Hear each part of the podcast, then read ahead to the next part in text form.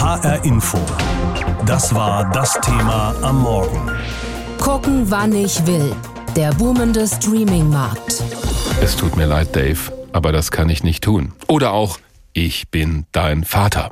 Manchmal bekommt man Lust auf einen ganz bestimmten Film, von jetzt auf gleich, der starke Drang, den endlich mal wiedersehen zu wollen. Am besten hier und jetzt, sofort und unverzüglich. Das geht mittlerweile relativ bequem über Bezahldienste, über die sogenannten Streaming-Anbieter. Da gibt es die großen und etablierten wie Netflix oder Amazon, aber längst auch viele kleine. Die drängen inzwischen auf den Markt. Denn mit unserer Lust auf Unterhaltung lässt sich offenbar gut Geld verdienen. Und immer wenn viel Geld im Spiel ist, versuchen auch Betrüger mitzumischen. Anna Vogel erklärt, wie die vorgehen und was sie tun können, damit sie nicht drauf reinfallen. Registrieren und aktuelle Filme schauen, sogar in HD-Qualität und alles vollkommen kostenlos. Damit werben Anbieter wie Sojaflix, Voplay oder Maxstream. Auf den ersten Blick sehen sie aus wie seriöse Streaming-Anbieter. Doch tatsächlich stecken Betrüger dahinter. Die Liste dieser Fake-Anbieter umfasst mehr als 200 Einträge und wächst täglich weiter, sagt Manfred Schwarzenberg von den Marktwächtern der Verbraucherzentrale Rheinland-Pfalz. Wir stellen fest, dass wir seit etwa zweieinhalb Jahren vermehrt Beschwerden von Verbrauchern bekommen, die auf gefälschten Streaming-Webseiten in eine Abo-Falle tappen. Dabei hieß es eigentlich, die ersten fünf Tage seien kostenlos. Die Telefonnummer nur für Rückfragen oder die Kreditkartendaten nur für die Überprüfung des Alters. Nur wenn die Registrierung abgeschlossen ist, gibt es keine Filme zu sehen. Dass sie Betrügern aufgesessen sind, merken Verbraucher spätestens, wenn das vermeintlich kostenfreie Abo mit einer saftigen Rechnung von gerne mal 360 Euro endet. Dabei bauen die Betrüger großen Druck auf, so Schwarzenberg. Wenn man nicht zahlt, dann kommen Inkassoschreiben bis hin zu zu anrufen, wenn ich meine Telefonnummer angegeben habe. Eine Pfändung wird angedroht. Das sind aber alles Mittel, um eben Verbraucher unter Druck zu setzen und zu verunsichern. Aber das ist tatsächlich einfach alles gefälscht. Marktwächter Schwarzenberg rät zur Ruhe. Auf gar keinen Fall sollte man eine solche Rechnung begleichen. Das gelte auch, wenn der Betrüger darauf hinweist, dass in den AGB über alle Details informiert worden sei. Ich erhalte hier überhaupt keine Leistung und es steht auch nicht da, dass ich ein Abo abschließe. Dann ist hier auch kein gültiger Vertrag zustande gekommen und dann muss ich auch nicht zahlen. Doch obwohl ständig neue Fake-Streaming-Seiten auf den Markt kommen, wähnen sich viele Verbraucher in Sicherheit. Schließlich bräuchten sie gar keine angeblichen Schnäppchen. Nee, habe ich keinen Bedarf, weil Amazon deckt eigentlich meine Wünsche komplett ab. Wir bezahlen unsere Gebühren für diese offiziellen Streaming-Dienste. Ich bin eigentlich zufrieden. Also ich zahle selber Amazon Prime, meine Freundin hat Netflix, von daher zahle ich halt nur 5 Euro im Monat quasi. Doch auch bei großen Anbietern gilt es, wachsam zu sein. Darauf hat erst kürzlich das Landeskriminalamt Niedersachsen hingewiesen. Denn Phishing-Mails würden Kunden von Netflix informieren, dass ihr Account angeblich in 48 Stunden ausläuft. Um zu verlängern, muss man erneut seine Daten angeben, doch die würden dann gestohlen. Eine Darmstädterin meidet vorsichtshalber alle Streamingdienste, für die sie sich registrieren muss. Sie schaut nur in den Mediatheken der öffentlich-rechtlichen Videos. Ich gucke eigentlich ähm, häufig Tier- und Naturdokus, da gibt es ja auch ganz viel Auswahl. Wem das nicht ausreicht, dem rät Marktwächter Manfred Schwarzenberg vorsichtig zu sein. Denn kostenlos aktuelle Filme streamen zu können, sei immer unrealistisch. Deshalb sagt er, Also hier gilt wirklich sparsam Daten eingeben im Internet und lieber nochmal nachrecherchieren, was ist das für ein Dienst, bevor ich mich dort registriere und dann hinterher eben in eine Abo-Falle getappt bin. Und das gilt für große, seriöse wie auch für unbekannte Streamingdienste. ARD, ZDF und das dritte Programm. So hat das Fernsehen vor noch gar nicht allzu langer Zeit mal ausgesehen. Da war man schon froh, wenn man noch ein viertes Programm irgendwie reinbekommen hat aus einem anderen Bundesland. Kann sich heute kaum noch jemand vorstellen. Wer eine Satellitenantenne auf dem Dach hat, bekommt ohnehin schon ein paar hundert Fernsehsender nach Hause geliefert, aber auch das ist schon fast wieder von gestern. Viele Leute schauen ihre Sendungen, wann sie wollen und wo sie wollen, über Streaming-Angebote. Die sind sehr schnell sehr erfolgreich geworden. Gerade mal fünf Jahre ist das her, dass Amazon und Netflix hier in Deutschland an den Start gegangen sind. Inzwischen gibt's aber jede Menge weiterer Angebote, Apple TV Plus, Join oder auch uns in Form der ARD Mediathek. Wie dieser Markt aussieht und wie er sich entwickelt hat, das weiß Pascal Lasser aus der HR Info Wirtschaftsredaktion. Wir haben ihn gefragt, wie haben es denn die Streamingdienste hier in Deutschland geschafft, in relativ kurzer Zeit dermaßen erfolgreich zu werden? Du kannst damit eben schauen, wann du willst und das auch noch per Smartphone zum Beispiel, also mit welchem Gerät du auch möchtest. Bei den Serien, da kannst du dir beim Streaming auch mal mehrere oder auch gleich alle Folgen hintereinander ansehen, wie du eben Lust und Zeit hast. Die Streaming-Portale, die sind aber auch so erfolgreich, weil viele Nutzer das Gefühl haben, dass sie so gut wie alles an Filmen vor sich haben. Und das bei Bezahlportalen sogar auch für wenig Geld. Und wer auf die höchstmögliche Auflösung Wert legt, der kommt teilweise am Streaming gar nicht mehr vorbei. Disney-Filme gibt es zum Beispiel in der allerhöchsten Qualität nur noch per Streaming. Wer sind denn die typischen Nutzer bzw. die Abonnenten dieser Angebote? Zwei von fünf Internetnutzern, die schauen inzwischen Filme online über eine kostenpflichtige Streaming-Plattform. Das sind Zahlen von einer repräsentativen Umfrage für den Digitalbranchenverband Bitkom. Da kann man dann auch sehen, je jünger, desto häufiger nutzen die Leute diese Angebote. Und immer mehr nutzen diese Angebote, quer durch alle Generationen, also auch die Rentner sind dabei. Wird dieser Markt denn nur von den großen Anbietern Netflix und Amazon Prime zum Beispiel beherrscht oder gibt es auch erfolgreiche Anbieter hier aus Deutschland? Bei den Bezahlangeboten sind die Amis dominant. Du hast sie gerade genannt. Das sind Amazon Prime Video und Netflix. Die deutschen Bezahlstreaming-Portale sind dagegen regelrechte Zwerge, ja, das kann man nicht anders sagen. Die größten sind SkyTicket und Maxdome. Die haben jetzt im Oktober nur ungefähr 10% aller Abonnenten gehabt. Maxdome wird bald in Join Plus aufgehen, das ist ein weiteres Portal. Da werden wir noch sehen, ob das dann erfolgreicher sein wird. Jetzt werden wir da als Nutzer mit einem Riesenangebot konfrontiert. Wie soll man da eigentlich das Passende finden? Es gibt da ein praktisches Online-Vergleichsportal von der Funke Mediengruppe. In einem Wort werstreamt.es. Da kannst du dann Film- oder Serientitel eingeben und schauen, welcher der Bezahlanbieter das im Abonnement hat. Ja, und dann kannst du den jeweiligen Probezeitraum der Anbieter auch nutzen. Der dauert meistens ungefähr einen Monat. Da musst du nur aufpassen, dass du dich dann rechtzeitig abmeldest, damit du nicht dann doch zahlen musst am Ende. Gibt es denn auch einen sogenannten Meta-Dienst, bei dem man also Serien und Filme von verschiedenen Anbietern schauen kann? Wenn gibt es sowas bei den werbefinanzierten Portalen, bei YouTube oder auch bei Facebook, ja. Da gibt es zum Beispiel unter anderem Angebote von ARD oder ZDF, darunter auch Videos, die sogar nur für solche Streaming-Portale extra produziert wurden. Aber ja, bei den Bezahlportalen sieht das anders aus. Da gibt es keinen übergreifenden Metadienst. Stattdessen entstehen da gerade immer mehr Portale und die Inhalte unterscheiden sich auch voneinander jeweils. Zum Beispiel wird Disney 2020 auch in Deutschland sein eigenes Streamingportal starten. Da sind dann exklusiv nicht nur die bekannten Kinderfilme zu sehen, sondern auch alles von Marvel und Star Wars. Der Trend, der geht also zurzeit hin zu exklusiven Inhalten, die nur in einem Portal im Abonnement enthalten sind. Also im Gegenteil von einem Metadienst, da sind wir eigentlich immer weiter von entfernt. HR Info. Das war das Thema am Morgen. Gucken, wann ich will. Der boomende Streaming-Markt. In der Wirtschaft von einem Krieg zu reden ist meistens übertrieben und irgendwie auch falsch. Da sterben in der Regel keine Leute, es rollen auch keine Panzer los, sondern verschiedene Unternehmen wetteifern um Marktanteile. Was in diesem Jahr allerdings bei den Anbietern von sogenannten Streaming-Diensten los war, das war schon heftig. 2019 haben sowohl der Apple-Konzern als auch Disney neue Dienste gestartet. Der Markt ist dermaßen in Bewegung geraten, dass man in Hollywood schon von den sogenannten Streaming Wars redet. Und da sind wir dann doch wieder mittendrin in der Kriegsrhetorik. The streaming wars are escalating. The streaming landscape has been getting more competitive. Hulu, Amazon Prime Video. Wer gewinnt den Kampf der Streamingdienste? Der Streaming Wars, wie es derzeit in den USA heißt. Diese Frage treibt Branchenkenner seit diesem Jahr vor allem um. Denn an einer eigenen Streaming-Plattform führt für viele Medienunternehmen kein Weg mehr vorbei, meint Judy Woodruff, Medienexperte beim öffentlichen Radiosender NPR, im Interview mit dem Sender PBS. Um, in the past in der Vergangenheit haben Sender eigene Serien zum Beispiel an Netflix verkauft. Dort liefen dann Serien wie Friends oder Big Bang Theory. Aber genau das hat Netflix auch sehr populär gemacht und viele Zuschauer abgezogen.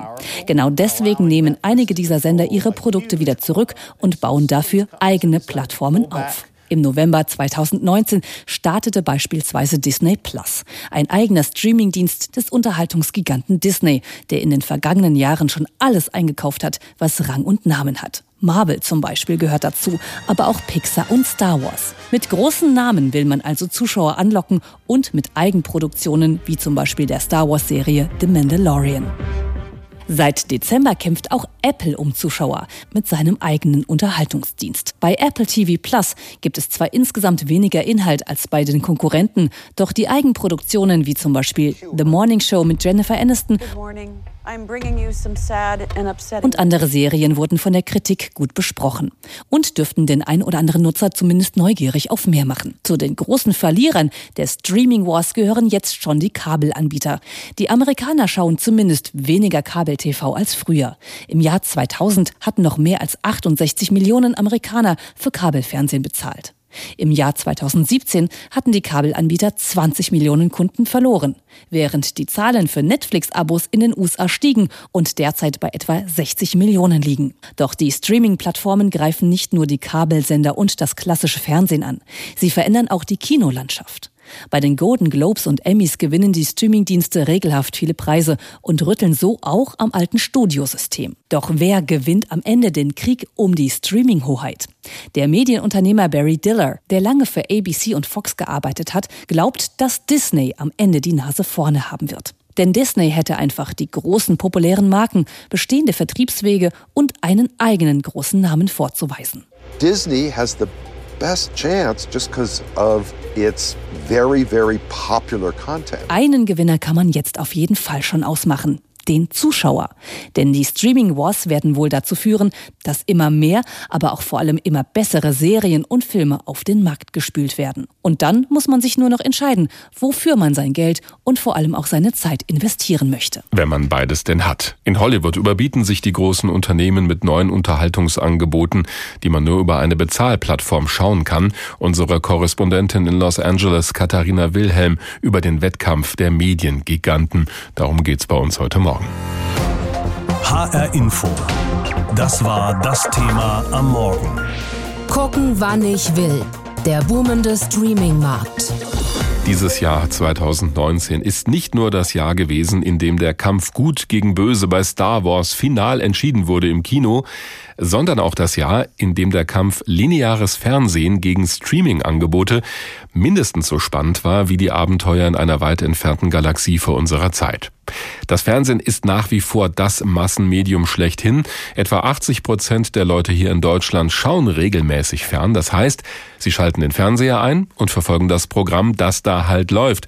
Muss man an dieser Stelle dazu sagen, denn die Jüngeren machen das schon wieder ganz anders. Je jünger die Zuschauerinnen und Zuschauer sind, desto wichtiger ist für diese Generation unter 30 die berühmten Videoangebote wie YouTube oder auch sogenannte Video-on-Demand-Angebote. Das Fernsehprogramm, wie die meisten es bislang kennen, ist also nach wie vor erfolgreich, aber die Art und Weise, wie wir Medien nutzen, ändert sich quasi mit Lichtgeschwindigkeit. Der Mann, der sich hier im Hessischen Rundfunk damit beschäftigt, ist Thilo Barz, Leiter der Abteilung Multimedia. Mit ihm habe ich vor der Sendung gesprochen. Der HR hat ja in diesem Jahr angekündigt, bald deutlich weniger Geld in das klassische Radio- und Fernsehprogramm zu stecken, dafür mehr in die digitalen Angebote zu investieren. Ist das also das Ende des sogenannten linearen Fernsehens bei uns? Na, so schnell geht's nicht. Die Umschichtung beginnt gerade erst und sie geht auch ziemlich langsam vor sich. Äh, viel mehr Geld würde ich gar nicht sagen. Das geht Schritt für Schritt. Wir bewegen uns da im einstelligen Prozentbereich gerade. Und äh, schon daran merkt man, dass die klassischen Programme kurzfristig und wahrscheinlich auch mittelfristig nicht in Gefahr sind. Sie werden sich aber verändern müssen. Die Hessenschau zum Beispiel, die gehört zu den beliebtesten Angeboten des hessischen Rundfunks im Fernsehen. Streamingdienste wie Netflix sind ja private Unterhaltungskonzerne, die nichts Vergleichbares im Programm haben. Muss sich da der hessische Rundfunk unbedingt anpassen? Denn immerhin, die meisten Leute nutzen ja noch klassischerweise Radio oder Fernsehen. Ja, das sehen wir auch ganz genau. Es ist nicht nur die Masse der HR-Nutzer, äh, die bei Radio und Fernsehen uns treu sind, sondern auch die Mehrheit der Gesamtbevölkerung ist durchaus mit Radio und Fernsehen noch ganz gut versorgt. Aber am unteren Rand quasi, bei den Jüngeren, da vollziehen sich doch dramatische Veränderungen und die hängen von uns gar nicht ab. Wir beobachten das. Wir beobachten, dass junge Menschen immer weniger Radio hören, immer weniger Fernsehen und sich direkt über digitale Plattformen informieren und wir müssen einfach darauf reagieren. Wenn jetzt aber ein öffentlich-rechtlicher Sender wie der Hessische Rundfunk sagt, okay, wir stecken weniger Geld ins Fernsehen und ins Radio, treiben wir damit nicht diese Entwicklung auch ein Stück weit voran? Denn man könnte ja auch sagen, gut, wir stärken das klassische Fernsehprogramm. Das könnten wir machen, so wie der Einzelhandel auch versuchen könnte, die Läden in den Innenstädten attraktiver zu machen. Und wahrscheinlich würde auch das nicht besonders gut funktionieren, hm. weil der Onlinehandel in vielen Fällen Vorteile hat. Und wir müssen einfach zur Kenntnis nehmen, dass es nicht mehr in unserer Macht liegt, diese fundamentale Veränderung in der Mediennutzung zu beeinflussen. Die gute Nachricht ist, das geht alles nicht so schnell. Wir können noch reagieren, aber wir müssen reagieren.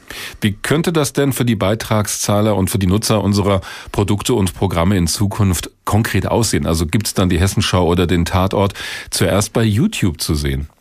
Ja, man sieht schon an den Beispielen, das läuft schon auseinander. Natürlich ein Tatort, der wird vorproduziert. Mhm. Äh, dann kann man sich auch entscheiden, ihn 20.15 Uhr oder 20 Uhr oder vielleicht auch am Vortag ins Netz zu stellen. Das wird bei solchen und ähnlichen Produktionen auch zur Regel werden. Bei einer live hergestellten Nachrichtensendung geht es schon logisch nicht, dass ich sie vorher ins Netz stelle. Es macht aber auch inhaltlich gar nicht viel Sinn, weil sich die Nachrichtenlage permanent verändert. Absolut, ja. Noch dazu kommt, dass Nachrichten äh, ja auch digital ganz anders konsumiert werden. Also eine hessenschau.de Website zum Beispiel oder eine App oder Formate in sozialen Netzwerken, die sind in sich auch ganz anders als eine Hessenschau, die fürs lineare Fernsehen hergestellt wird. Jetzt mal eine persönliche Prognose. Gibt es in 20 Jahren noch ein klassisches Radio- und Fernsehprogramm oder ist dann der Hessische Rundfunk zu einem reinen Streaming-Anbieter geworden? 20 Jahre sind eine sehr lange Zeit. Äh, wer da wirklich äh, sich mit Prognosen so weit aus dem Fenster lehnt, der hat grundsätzlich was nicht verstanden. Aber ich würde es trotzdem mal versuchen. Ich glaube, in 20 Jahren wird es noch Radio- und Fernsehprogramme geben, weil es auch viele Menschen gibt, die sich daran gewöhnt haben und die das auch weiterhin einfordern. Aber wenn wir mal über den HR hinaus gucken auf die ARD-Ebene, könnte ich mir vorstellen, dass wir dann insgesamt weniger solche Programme haben. Und ein zweiter Trend, der jetzt schon zu beobachten ist, viele Menschen lieben die Linearität. Sie möchten, dass ihnen auch immer etwas Nächstes angeboten wird. Aber das muss ja nicht das sein, was wir uns überlegt haben. Das kann ja auch aus einer Personalisierung kommen. Also, dass beispielsweise der Sender seinen Hörer, seine Hörerin kennt und ihm oder ihr dann das als nächstes ausspielt, was sie oder ihn interessieren könnte. Also ein Stück weit so ein individualisiertes Programm ja, vielleicht eine Kombination aus Angeboten oder aus Teilen, die alle haben, mhm. die alle bekommen und anderen Teilen, die mir persönlich zugeliefert werden. Die Schreibmaschine, das Telefon mit der Wählscheibe und das Kino um die Ecke. Alles Dinge, die langsam aber sicher aus unserem Alltag verschwinden oder schon gar nicht mehr auftauchen. Vielleicht wundern Sie sich, dass in dieser Liste das Kino mit auftaucht, wo doch gerade so viele Leute in den neuen Star Wars Film rennen. Aber die Statistik insgesamt sieht anders aus. Nur noch etwa 37 Prozent der Deutschen gehen mindestens einmal pro Jahr ins Kino. Vor zehn Jahren waren das noch 45 Prozent. Streaming-Dienste wie Netflix oder Amazon machen dem Kino Konkurrenz. Immer öfter und immer besser. Martin Scorsese wollte wieder einen Gangsterfilm drehen, einen der Superlative. Hello. Aber weil der Starregisseur kein Studio fand, der das 200 Millionen teure Mafia-Epos finanzieren wollte, ging er zu Netflix. Seit Ende November haben bereits 27 Millionen Menschen den hochkarätig besetzten Gangsterfilm aufgerufen. Ein sagenhafter Erfolg. Glad to meet you. Glad to meet you too, even if it's over the phone. Streamingdienste wie Netflix oder auch Amazon Prime produzieren immer mehr hochwertige Kinofilme. Zu sehen sind diese aber fast ausschließlich bei den Zuschauern daheim. Für Filmkritiker Patrick Schöller sehr bedauerlich. Wenn so ein Visionär wie Scorsese schon zu den Streamingdiensten abwandert, weil er es nicht mehr gesponsert kriegt, weil überwiegend nur mainstreamigere Ware ins Kino kommt, dann werden wir vielleicht im Kino jetzt überwiegend den abgefertigten Mainstream Fast Food bekommen und das wäre dann wieder so ein Faktor für mich, wo ich dann sage, ja, nee, dann bleibe ich bei Netflix, wenn ich jetzt sowas wie Marriage Story oder Irishman auch direkt auf Netflix sehen kann. The Irishman wurde mit fünf Golden Globes nominiert, genauso wie das von Netflix produzierte Ehedrama The Marriage Story mit Adam Driver und Scarlett Johansson, das auf dem Filmfest in Venedig euphorisch gefeiert wurde. Die Golden Globes sind wie die Oscars Garant für Qualität. Und Netflix darf sich in diesem Jahr über insgesamt 34 Golden Globe Nominierungen freuen. Streamingdienste graben den traditionellen Hollywood-Produktionen das Wasser ab. Und damit auch den traditionellen Kinos, sagt Filmkritiker Sebastian Petzold. Die Kinos müssen halt ein bisschen umdenken, weil du hast halt gute Filme, die du von deinem Sofa zu Hause angucken kannst. Das ist sehr verlockend, wenn du die Wahl hast, dafür 15 Euro auszugeben, dafür Leute um dich herum hast, die an ihrem Handy rumspielen oder Popcorn essen. Also da müssen Kinos umdenken, das ist ganz klar. Aber was heißt das genau? In Frankfurt verschönern sich kleine Kinos wie das Cinema oder die Harmonie und locken Menschen mit Eventpremieren ins Haus. Auch die vor kurzem neu eröffnete Astor Lounge will Besuchern ein sinnlicheres Erlebnis bieten und bemüht sich mit größerem Sitzkomfort und besserem Sound. Aber reicht das? Sebastian Petzold. Zum einen glaube ich, dass im Multiplex-Kinos fast nur noch so Sachen wie Marvel-Filme und Star Wars und sowas laufen werden. Also nur noch große Reihen, die automatisch viele Leute anziehen.